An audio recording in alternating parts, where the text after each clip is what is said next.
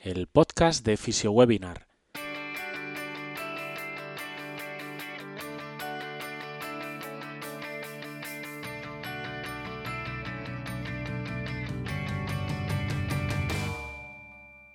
Bienvenidos al podcast de FisioWebinar, un espacio de charlas, entrevistas y actualizaciones para todos los fisioterapeutas. Información útil para ayudarte a mejorar en tu práctica clínica.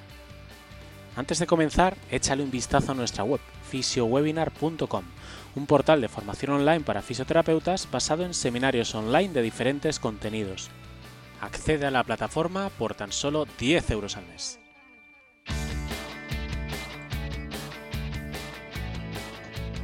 Bienvenidos, como estamos cada miércoles, a un episodio más del podcast de FisioWebinar. Es para mí un placer, soy Pablo Vera voy a acompañaros a lo largo de este nuevo episodio en donde vamos a hablar de ejercicio, de principios de aplicación de ejercicio y de esta palabra, pues yo creo que ya archiconocida, ¿no?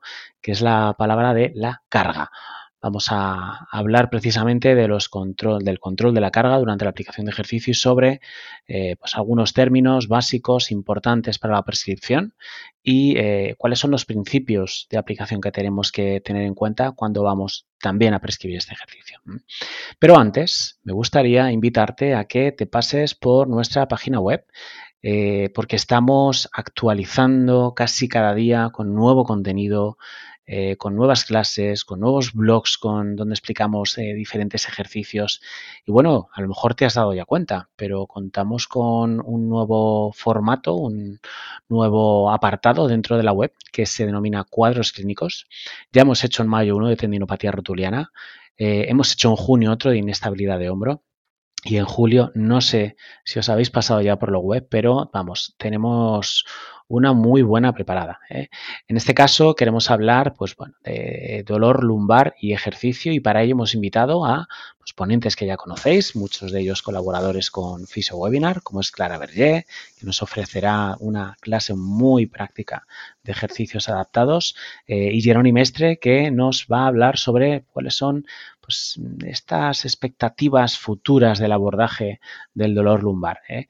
Y como invitados durante este mes especiales, pues tenemos a Ignacio Vázquez, que nos hablará sobre imaginería motora eh, y temas de neurociencias aplicados al dolor lumbar.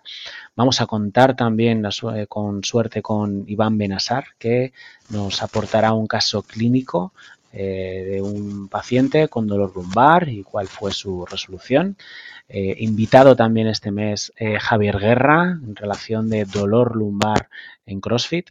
Y por último, el invitado especial internacional que es eh, Ben Cormack, que nos va a hablar sobre pues, también la relación entre dolor y ejercicio, aspectos a tener muy, muy, muy en cuenta. Así que, bueno, de nuevo, te invito a que entres en nuestra web eh, y que, bueno, pues si te animas, te puedas suscribir, son solo 10 euros al mes y podrás obtener un montón de información que seguramente esperamos te sirva para tu práctica clínica. Y sin más dilación, pues eh, si os parece, vamos a comenzar. ¿eh? Yo tenía preparado a lo largo de, este podcast, que sabéis que son podcasts de, duración, eh, pues bueno, de entre 10 y 15 minutos aproximadamente. y uno de los mm, de los temas que más nos vais pidiendo de manera recurrente, pues es ni más ni menos que seguir ahondando en las bases de aplicación de, ejercicio, de ejercicio terapéutico, ¿no?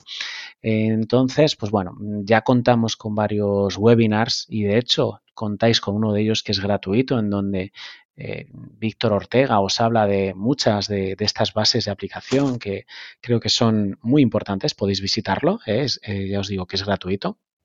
Pero bueno, eh, podríamos ahondar todavía un poquito más. Os pondré también en las notas del programa otro podcast en donde ya traté una propuesta de bases de aplicación de ejercicio terapéutico que se componía de cinco niveles.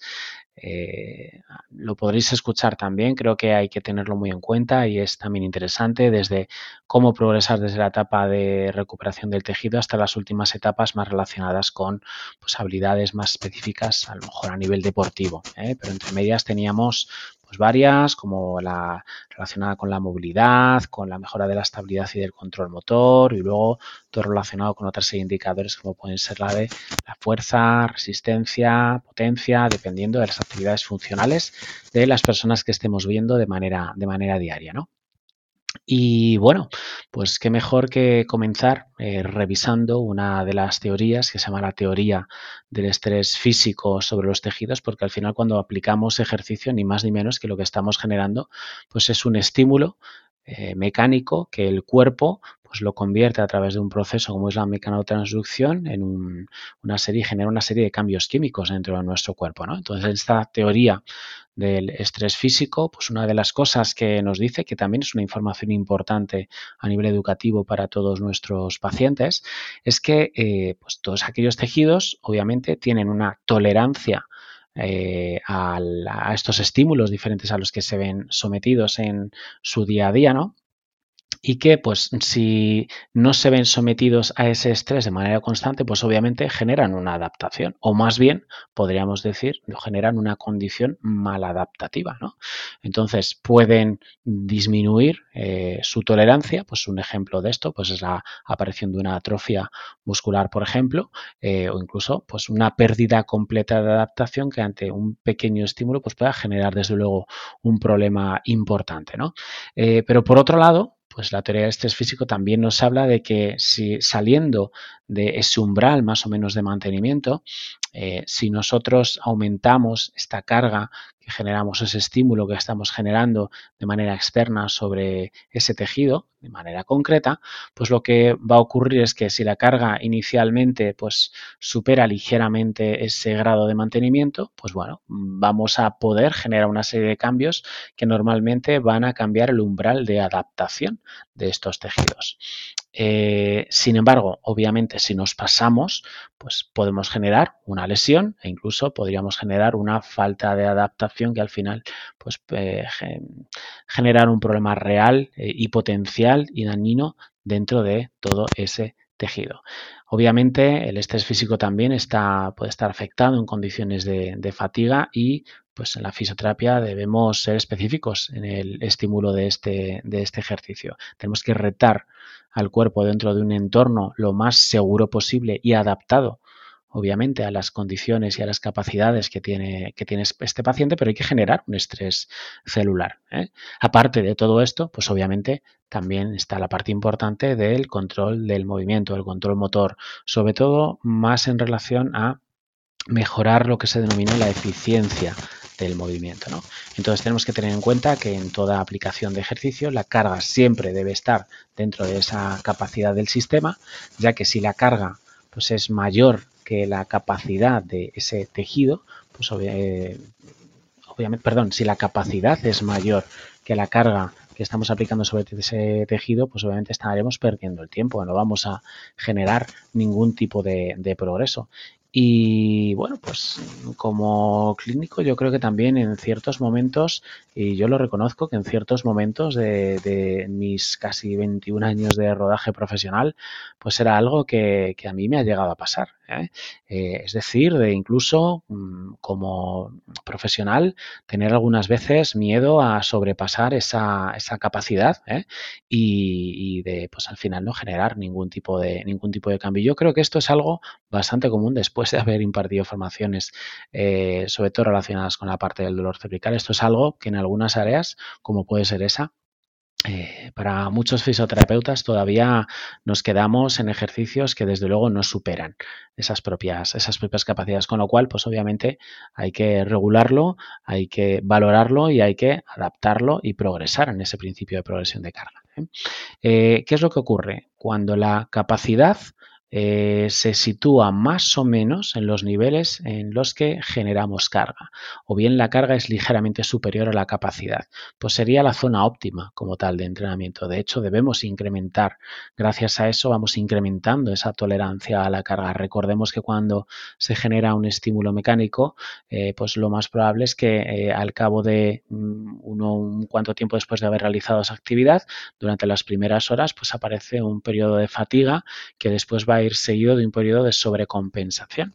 Si nosotros conocemos el tejido diana eh, si nosotros conocemos también eh, y tenemos en cuenta ciertos condicionantes, podemos llegar a conocer los momentos justos de sobrecompensación para a partir de ahí poder, de nuevo, generar un nuevo estímulo e ir mejorando también el umbral de tolerancia a la carga. Y, pues bueno, por último, como he comentado también la teoría del estrés físico antes, sí y repito, la carga es mayor que la capacidad del propio tejido, pues obviamente estaremos provocando o bien un sobreentrenamiento o bien una eh, posible lesión. Hay dos términos que yo creo que son importantes también eh, tener en cuenta, que es el término cuando hablamos de carga externa y cuando hablamos de carga interna, en donde la carga externa haría referencia a ese estímulo mecánico que estamos ofreciendo de manera externa y que, pues bueno, las medidas normalmente que nos sirven para poder variarlo, pues son las del volumen, la intensidad, la duración, realmente eh, digamos, la resistencia externa que estamos eh, generando, la velocidad a la que estamos realizando ese movimiento, porque obviamente ese estímulo mecánico es el que va a recibir como tal el tejido después. Y por otro, lado, por otro lado tenemos la carga interna, que la carga interna es, digamos, que el efecto que causa en el cuerpo, pues ese determinado estímulo, ¿vale? Entonces la carga externa genera un efecto, genera un cambio en esta carga interna de ese tejido. Es el grado de tolerancia también que podría tener ese tejido. ¿Cuáles son algunas de las medidas que podemos tener para saber cuál es este, cómo está la carga interna? Pues a veces la frecuencia cardíaca, el lactato en sangre o bien una de las eh, eh, quizás más utilizadas ¿no? por su facilidad y por la gran información que nos puede eh, ofrecer es ni más ni menos que la RP o la escala de esfuerzo percibido por parte del, paciente, que desde luego es una de las herramientas fundamentales que deberíamos eh, implementar dentro de nuestro día a día cuando estamos eh, aplicando ejercicio con los pacientes. Bueno, pues dicho esto, mm, voy a pasar pues de manera rápida y pues tranquila con algunos ejemplos a explicaros algunos de los principios que deberíamos eh, tener en cuenta cuando estamos aplicando también ejercicio. Hace referencia a muchas cosas, hace referencia, por ejemplo, a esto de la carga de manera, de manera inicial y también hace referencia a, pues, por ejemplo, momentos de, o conceptos como adherencia, comunicación, lenguaje, etcétera. Bien, creo que son importantes y al menos que sirva este podcast como reflexión eh, y también como pues bueno, eh, apoyo y algunas ideas para que cuando vayáis a ver de nuevo ahora a vuestros pacientes, pues al menos lo tengamos en cuenta. ¿no? El primer principio es el que se denomina el principio de estímulo eficaz y precisamente hace referencia a lo que eh, pues acabo de explicar. ¿no? Debemos superar un cierto umbral de intensidad para poder iniciar una reacción de adaptación, es decir, debemos generar un efecto.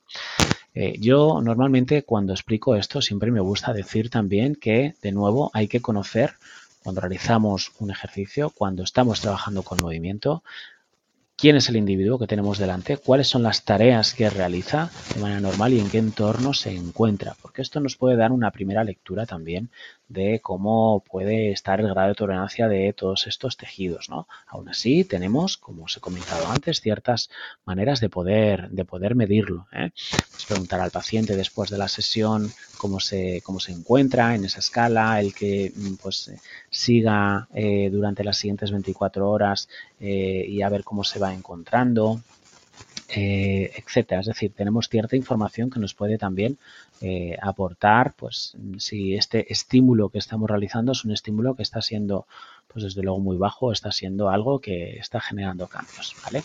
Otro de los principios importantes hace referencia y se denomina el principio de unidad funcional. Este principio de unidad funcional lo podríamos explicar de muchas maneras, ¿vale? Por un lado, eh, en tener en cuenta que cuando aplicamos eh, ejercicio, el ejercicio tiene también una serie de componentes no únicamente biológicos, sino que también tiene pues, una serie de componentes en la eh, esfera psicosocial importante. Entonces, pues nos puede ayudar precisamente en todo, en todo el, en, todo el cuerpo, ¿no? Eh, el hacer ejercicio, eh, por ejemplo, el ejercicio aeróbico en determinadas, eh, en una determinada fase, pues nos puede ayudar a la activación de diferentes tipos de sistemas en donde, pues por ejemplo, las personas con estrés o con ansiedad, pues se podrían ver desde luego, pues en mejores condiciones y además, de hecho, estaría como tal indicado. ¿De acuerdo? Entonces, por un lado, el ver el ejercicio también como no solo estímulo muscular, sino que también va a ser un estímulo neuromuscular a nivel del sistema nervioso y también de otra serie de sistemas. El sistema de movimiento humano, al final, eh, su base eh, principal, eh, pues la forman el sistema metabólico, endocrino. Recordemos también el papel que tiene la musculatura a través de las mioquinas como órgano, endocrino, entonces cuando aplicamos ejercicio estamos incidiendo no solo en un tejido, sino en diferentes tipos de sistemas.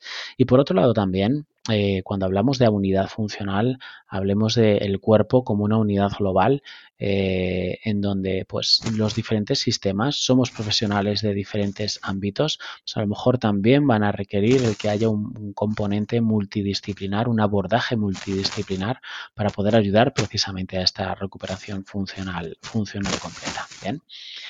El siguiente principio se llama el principio de progresión de la carga, casi su propio nombre nos está diciendo todo nos habla de que es necesario no únicamente valorar las capacidades físicas, sino que además las vamos a tener que adaptar a lo largo del tiempo.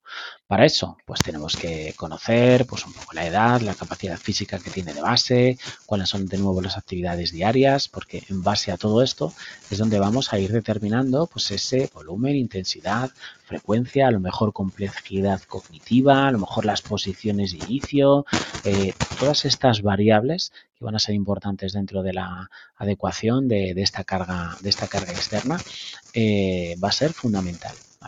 Entonces, no nos quedemos únicamente con ejercicios básicos, sencillos, sino que desde ahí vamos a tener que seguir progresando para poder pues, ayudar, pues como yo siempre suelo poner muchas veces, muchas veces de ejemplo, a que pues, una persona que ha tenido un problema al coger una bolsa eh, del súper, por ejemplo, eh, pues sea capaz de poder hacerlo sin ningún tipo de problema y también para que cuando le vuelva a ocurrir sepa a lo mejor qué es lo que tiene que hacer. Uno de los principios también importantes hace referencia a la variabilidad. Si repetimos un estímulo de forma continuada puede ser bueno a corto plazo, pero sin embargo luego pues, se genera un cierto estancamiento dentro de la parte de rendimiento. Eh, introducir esos diferentes estímulos para conseguir una mayor base ah, de progresión, desde luego va a ser fundamental. Esto además va a ser bueno para la parte del control motor porque nos va a realizar, nos va a aportar una generación espontánea de nuevos patrones de, movimiento. Y por suerte, eh, o por desgracia algunas veces, tenemos tantísimos diferentes equipamientos, tantísimos diferentes entornos en donde poder trabajar, que desde luego lo que se torna muchas veces complicado es saber cuál es eh, quizás el más indicado eh, en ese momento en el que se encuentran nuestros pacientes para poder empezar a trabajar. Otro principio importante es el principio de la recuperación, en donde pues bueno, se nos dice que hay que buscar una, eh, un equilibrio óptimo ¿no? entre la parte de ejercicio y de descanso. Y yo siempre lo hablo aquí cuando lo explico mm, en dos puntos. Por un lado, en relación a los descansos necesarios cuando estamos trabajando es fundamental, ¿vale? Dependiendo, pues, eh, obviamente del tipo de ejercicio que estemos realizando, pero es muy importante contar o contabilizar o también informar a nuestro paciente de los tiempos de descanso necesarios, por ejemplo, entre cada una de las series, ¿bien? Eh, y también, pues, obviamente adaptarlo al momento en el que se encuentra ese tejido diana que, estemos trabajando, ¿no? Entonces hay que establecer una recuperación adecuada para las diferentes cargas de entrenamiento. Y por supuesto, una de ellas también tiene que ver con los descansos, con el, sueño y con la posibilidad de eh, descansar de una manera adecuada, porque esto pues, obviamente ayuda también en todo el proceso de recuperación. El siguiente principio es el principio de continuidad eh, en donde pues bueno, le damos importancia a realizar los ejercicios de una forma constante, porque esto qué va a hacer? Pues garantizar los resultados. ¿Qué es lo que ocurre con todo esto? Aquí es muy importante la educación terapéutica. Desde luego, las adaptaciones que podemos llegar a conseguir se pueden perder en poco tiempo si no se mantiene esa continuidad. Entonces, pues esta es la parte de educación en donde deberíamos empezar a enseñar a nuestros eh, pacientes a pues, la importancia de hacer una actividad como esta, eh, de además hacerles partícipes eh, y bueno, pues lo que sabemos, la dificultad que puede tener en un momento determinado la adherencia al ejercicio, que desde luego si esto lo comunicamos, si esto le damos ya la importancia concreta que tiene desde hasta la primera sesión, se nos va a tornar bastante más sencillo. Obviamente, también escuchando mucho las preferencias del paciente y a partir de aquí adaptando e intentando proporcionar aquellos ejercicios que a lo mejor incluso nos ha dicho que son sus preferidos. Otro principio se denomina el principio de especificidad. Podríamos hablar también de individualidad, ¿no? Donde cada persona eh, es única y las cargas aplicadas se tienen que adaptar a las características completamente individuales y también, obviamente, a los objetivos que se estén planteando. Por eso es importante valorar esas capacidades tanto físicas, psicológicas, ambientales, sociales, en las que la persona normalmente se encuentra. Y en base a eso, desde luego, hacer toda la programación adecuada. Obviamente, también, pues el conocer cuánto tiempo lo va a poder dedicar, pues para poder saber, pues volumen, intensidad, etcétera, que la persona va a poder realizar. Y los dos últimos principios, eh, uno de ellos hace referencia a la participación consciente. Este es uno de los que creo también que son muy importantes y que en realidad todos están relacionados unos con otros, ¿no? Pues que necesitamos que los pacientes tengan un rol consciente eh, y activo. Y pues bueno, para ello hay que seguir una serie de, de pautas, ¿no? El paciente debe conocer qué tarea está realizando, por qué la está realizando, para qué la está realizando y cómo la está realizando, ¿no? Y establecer una serie de, como hemos hablado antes, también de objetivos, esta parte de, adherencia, ¿no? Y que incluso, ¿por qué no? Ellos también ayuden en la planificación, aportando, si es posible, hasta pues, su, opinión y los criterios y demás. Eh, es bueno explicar normalmente antes de cada sesión lo que se va a realizar, ¿vale? Los, mm, un poco cuál va a ser el plan, incluso en el primer día, ¿eh? Esto normalmente ayudará también a que la persona lo pueda entender y a partir de aquí después hasta le podemos preguntar, oye, ¿qué información te llevas de la sesión de hoy?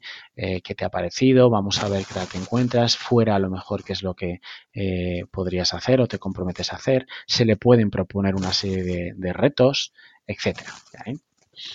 se pueden realizar obviamente una serie de evaluaciones y a partir de aquí, pues que, conozca cuáles son sus puntos fuertes para que luego vea también cuál es la diferencia que ha habido entre antes y después.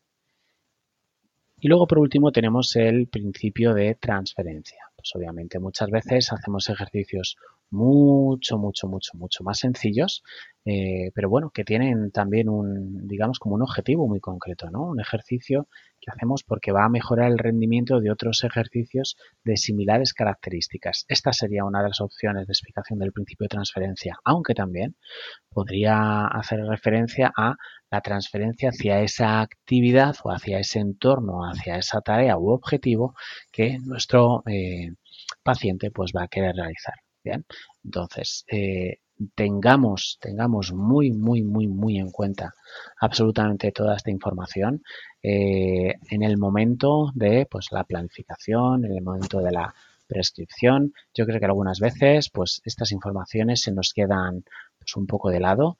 Eh, deberíamos retomarlas y bueno, pues espero que estos más o menos 20 minutitos que hemos, que hemos estado hablando y revisando, sobre todo intentando aportar información pues sencilla eh, de entender, pues te hayan servido para pues también hacer consciente algunos de estos puntos y que los puedas poner en, práctica desde hoy mismo con muchos de tus, de tus pacientes. Así que bueno, pues esto es, esto es todo.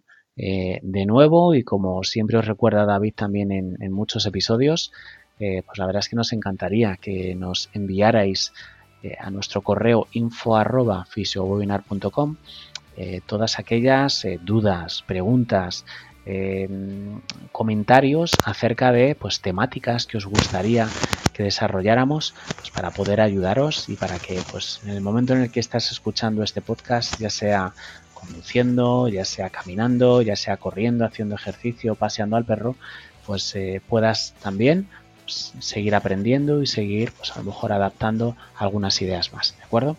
Pues nada, os espero, esperamos la próxima semana en un nuevo episodio del podcast de Fisio Webinar y espero que disfrutéis.